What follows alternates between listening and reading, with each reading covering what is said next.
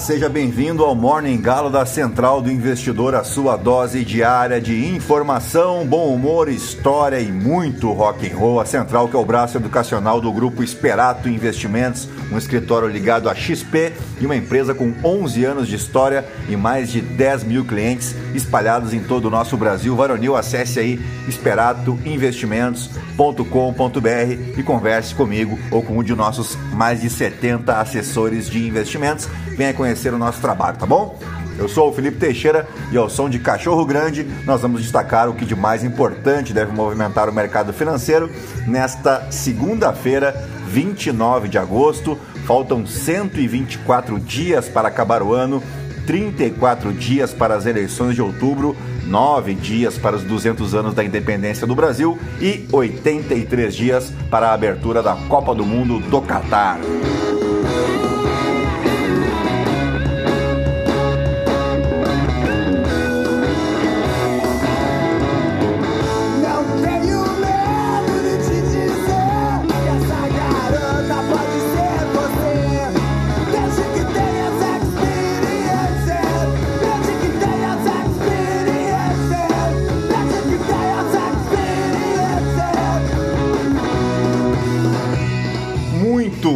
São 6 horas e 12 minutos, 10 graus aqui em Itapema, hoje um pouquinho mais tarde, por conta justamente do primeiro debate presidencial realizado ontem na TV Bandeirantes, teve quase 3 horas de duração, né? Acabou quase meia-noite, então tive que dormir um pouquinho a mais, mas foi por uma boa causa. Hoje é Dia Internacional daquela galera que não toma sol, é Dia Internacional do Gamer. Você sabia que 29 de agosto é o Dia Internacional do Gamer? Pois é, a data foi criada por revistas espanholas especializadas no tema que viram a necessidade de se comemorar uma data específica para os adeptos dos jogos digitais. Segundo os dados da Neso, empresa que faz análise e levantamento referentes ao setor, já em 2019 os 81,2 milhões de jogadores do Brasil ajudaram a gerar uma receita de 1,6 bilhão de dólares, colocando o Brasil entre os maiores países no segmento de games no mundo e o primeiro aqui da América Latina.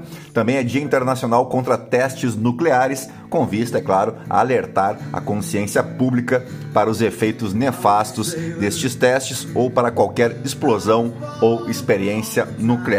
Também é Dia Nacional de Combate ao Fumo e aniversário dos municípios de Jaguaretama, no Ceará, Joaçaba, aqui em Santa Catarina, e Leme, no interior de São Paulo. E agora sim, depois de embevecer vocês com tanto conhecimento, vamos direto ao que interessa. Mas antes, se você gosta aqui do nosso conteúdo, nos ajude compartilhando com um amigo ou uma amiga e não esquece de avaliar o nosso podcast e seguir ele também para ajudar a gente a bater as 600 avaliações e chegar dessa forma a cada vez mais ouvintes. Você pode me seguir também no Instagram, no Felipe_ST. E é isso aí, gentalha. Vamos operar! I was a dam builder Cross this river deep and wide.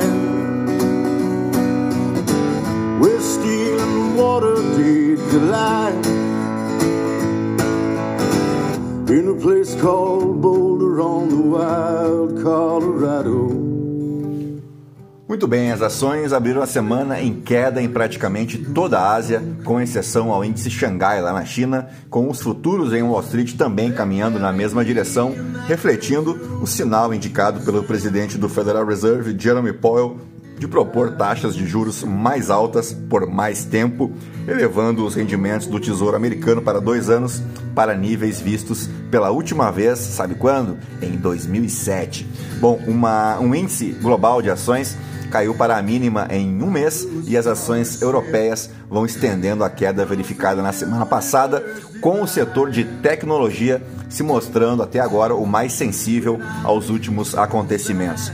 Nos Estados Unidos, os contratos futuros do índice Nasdaq também apresentam o pior desempenho depois que o indicador de alta tecnologia caiu para a mínima em dois meses na sexta-feira que passou. O Bloomberg Dollar Spot Index se aproxima de um recorde verificado em julho, com os investidores buscando um refúgio contra a alta volatilidade dos mercados. As moedas vinculadas a commodities bem como o iene, a libra e o yuan offshore, seguem pressionados. O rendimento dos títulos europeus também opera em queda, com o rendimento de 10 anos da Alemanha subindo acima de 1,5%, depois que os formuladores de política do Banco Central Europeu alertaram para um aperto mais agressivo. O rendimento de dois anos dos Estados Unidos, comumente o mais sensível às expectativas em torno da política do Federal Reserve, atingiu 3,47% no comércio asiático, o maior desde a crise de 2008. Jerome Powell, em seu discurso no simpósio de, do Federal Reserve em Jackson Hole, sinalizou a provável necessidade de ampliar por mais tempo uma política monetária restritiva para conter a alta inflação e alertou contra o afrouxamento prematuro das condições monetárias. Ele também alertou para o potencial de problemas econômicos para famílias e empresas. Esses comentários contrastam com as apostas para redução nos custos de empréstimos dos Estados Unidos no próximo ano, à medida que o crescimento desacelera. O locus de grande parte da angústia dos investidores é justamente o mercado de ações, contrastando assim com o recente salto nas ações globais em relação às baixas verificadas em junho. Outros riscos incluem a desaceleração da China e a crise energética da Europa. O Bitcoin opera abaixo dos 20 mil dólares, que alguns veem como um importante suporte. Enquanto isso, os preços do gás natural da Europa vão caindo de forma expressiva depois que a Alemanha, a maior economia do bloco do, da zona do euro, diz que seus estoques de gás aumentaram mais rápido do que o planejado antes da chegada do inverno.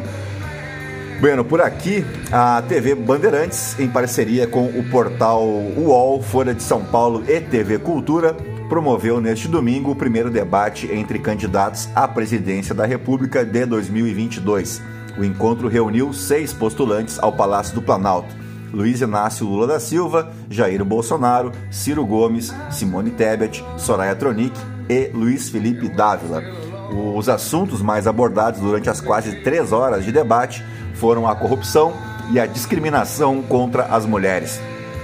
Durante o debate, Bolsonaro abandonou o tom polido adotado na sabatina do JN e partiu para o ataque à jornalista Vera Magalhães, da TV Cultura, depois que a profissional dirigiu uma pergunta sobre a falta de cobertura vacinal contra a Covid a Ciro Gomes, com comentários do presidente. Bolsonaro também se direcionou à senadora Simone Tebet, a quem chamou de, abre aspas, vergonha para o Senado Federal e continuou, abre aspas mais uma vez, não vem dizer que estou atacando mulher, se vitimizando, o que pode atrapalhar os planos de sua campanha em aumentar o alcance de sua candidatura junto às mulheres, sabidamente um público onde o presidente tem mais dificuldades. Na educação, o candidato Ciro Gomes foi o que mais abordou o tema, usando o exemplo do Ceará, conhecido pelos altos índices no IDEB, né? o Índice de Desenvolvimento da Educação Básica, que fica atrás apenas de São Paulo. Os números do estado cearense foram usados pelo pedetista, que se gabou de ter governado o estado que hoje conta com 79 das 100 melhores escolas públicas do Brasil. Para os analistas, tanto Ciro quanto Simone Tebet foram os que melhor aproveitaram a oportunidade de falar com um nicho de eleitores mais amplo, enquanto os candidatos que lideram as pesquisas, Lula e Bolsonaro, seguiram com estratégias de falar quase que exclusivamente com seus próprios eleitores. E dito isso, vamos aí às principais manchetes dos portais de notícia no Brasil e no mundo.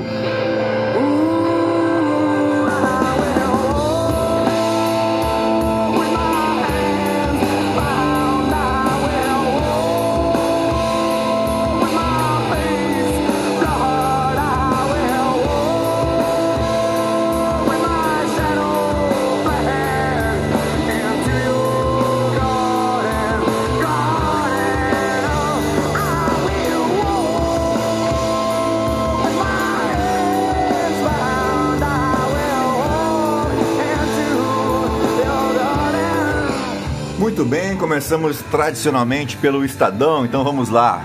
Coluna da Eliane Cantanhede. Tebet e Soraya roubam a cena no primeiro debate na TV com Lula e Bolsonaro fora de foco.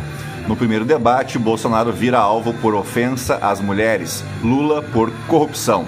Debate tem tensão dentro e fora do estúdio com briga de lulistas e bolsonaristas. André Janones e Ricardo Salles brigam durante o debate e seguranças precisam intervir.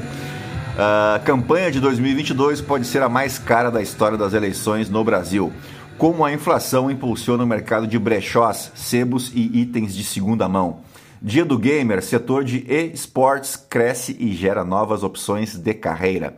Após fidelidade a Dilma em 2014, Mercadante vive fase de amor com ex-presidente Lula. Colando Felipe Moura Brasil, Lula e Bolsonaro tentam se limpar um na sujeira do outro. Família é o maior cabo eleitoral na hora de escolher deputados federais. Vamos para a Folha de São Paulo. Bolsonaro insulta mulher em debate. Lula foge de corrupção. Debate, debate expõe fragilidade de Lula e de Bolsonaro sem mudar o jogo. Bolsonaro é o pior do debate e Tebet a melhor em pesquisa qualitativa com eleitores indecisos. Bolsonaro ataca Vera Magalhães e Tebet e diz que são uma vergonha. Petistas acusam Ciro de servir de cabo eleitoral de Bolsonaro. Ciro diz que Lula é ator mexicano. Foi interessante, né, o embate entre Lula e Ciro Gomes, o Lula se mostrando ali favorável a conversar com o Ciro Gomes num eventual segundo turno e o Ciro deixando muito claro que isto não deve ocorrer, a exemplo da última eleição, quando ele viajou a Paris no segundo turno e não mostrou, ah, né, não confirmou o seu apoio a Fernando Haddad. Valor do Auxílio Brasil é desafio para a próxima gestão federal. Patamar pode voltar a 400 reais.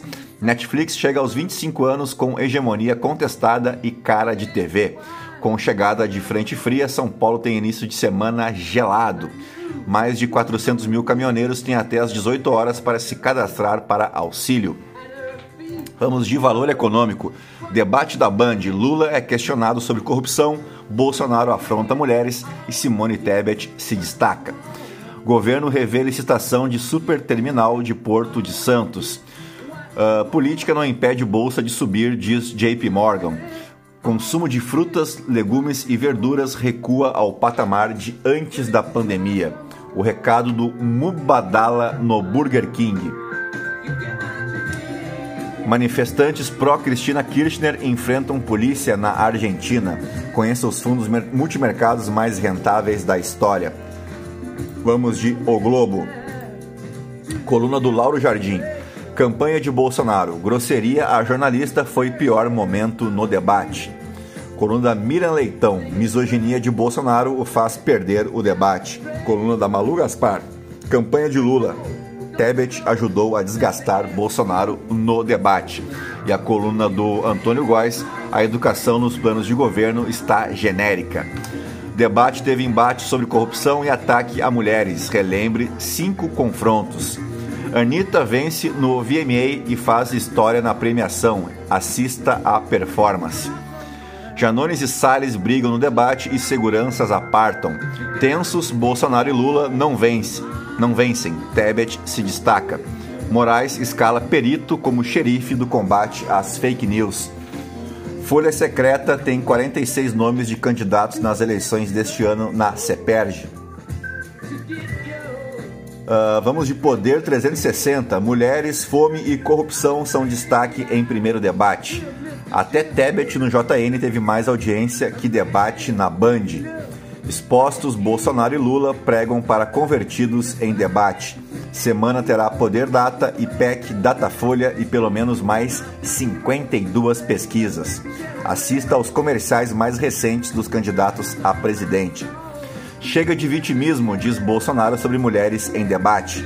O presidente chama Lula de presidiário. Debate vira meme nas redes sociais. Opositores e jornalistas saem em defesa de Vera Magalhães. Vamos de Portal Metrópolis. Troca de farpas e embate sobre corrupção marcam debate entre presidenciáveis. Pesquisa apont... Pesquisas apontam que ao menos 12 governadores podem ganhar no primeiro turno. Quem a campanha de Lula acha que ganhou o debate da Band. Grávida mulher de jovem balhado impediu que tio também fosse assassinado. Violência LGBT. Por dia, Distrito Federal tem três casos de violência doméstica entre companheiras. O debate mostrou que estamos num buraco, diz a coluna do Rodrigo Rangel. Coluna do Guilherme Amado, Ricardo Salles e Janones quase vão às vias de fato em debate. Coluna do Ricardo Noblar, expectativa no PT é que pesquisa consolide vitória de Lula no primeiro turno. Distrito Federal tem ambulatório que trata gratuitamente mais de 700 hemofílicos. Fortalecimento do povo indígena inspira rapper a cantar denúncias. Vamos agora para os destaques internacionais e começamos pelo The Washington Post, por dentro da guerra de Trump contra os arquivos nacionais. No The, Washington, no The New York Times, melhor dizendo, as armas de MacGyver no arsenal da Ucrânia.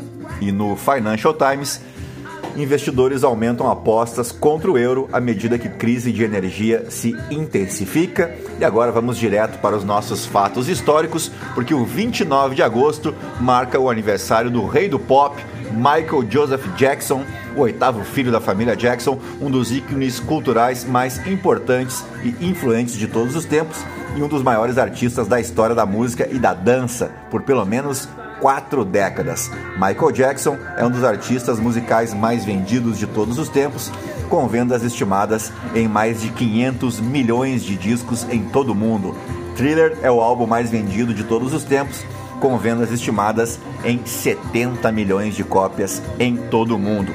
Voltamos alguns séculos para homenagear outro ícone cultural que também aniversariava em 29 de agosto Falo de Antônio Francisco Lisboa, mais conhecido como Aleijadinho, cujo ano de nascimento é impreciso, mas estima-se que seja entre 1730 ou mais provavelmente até 1738. Ele foi um importante escultor, entalhador e arquiteto do Brasil colonial. A principal fonte documental sobre o Aleijadinho é uma nota biográfica escrita somente cerca de 40 anos depois de sua morte. Sua trajetória é reconstituída então principalmente através das próprias obras que ele acabou deixando, embora mesmo neste âmbito sua contribuição também seja controversa, já que a atribuição da autoria da maior parte das mais de 400 criações que hoje são associadas ao nome de Aleijadinho foram feitas sem qualquer comprovação documental, baseando-se apenas em critérios de semelhança estilística com peças documentadas toda a sua obra, entre talha, projetos arquitetônicos, relevos e estátuas, foi realizada em Minas Gerais, especialmente nas cidades de Ouro Preto, Sabará, São João del Rei e Congonhas.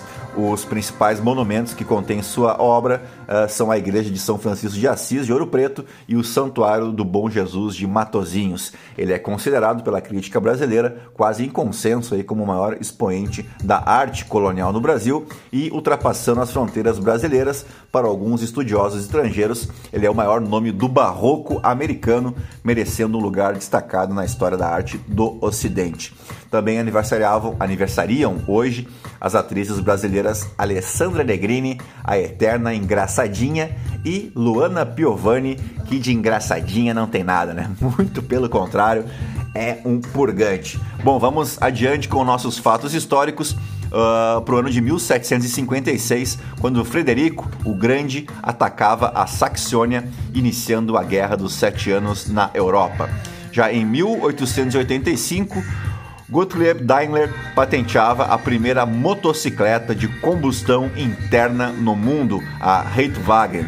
Em 1997, uma tal de Netflix era lançada como um serviço de aluguel, aluguel de DVD na internet, né? Funcionava quase como uma locadora online. As fitas VHS eram enviadas pelo correio e assim nascia uma das maiores empresas de streaming do mundo.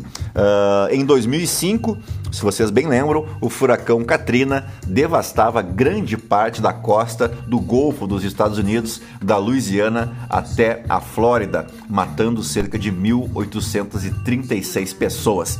E assim vamos chegando ao final do nosso Morning Galo dessa segunda-feira, hoje um pouquinho mais curto e um pouquinho mais tarde, por conta, mais uma vez, aí do debate presidencial que a gente tem por obrigação de ofício e acompanhar todos, né? Então dessa vez não foi diferente. Peço desculpas. Amanhã a gente abre, né, e, e mostra um pouco mais dos fatos históricos e faz o Morning Call um pouco mais longo, tá legal? A todos um bom dia, uma boa semana, bons negócios e até amanhã. Tchau, fui!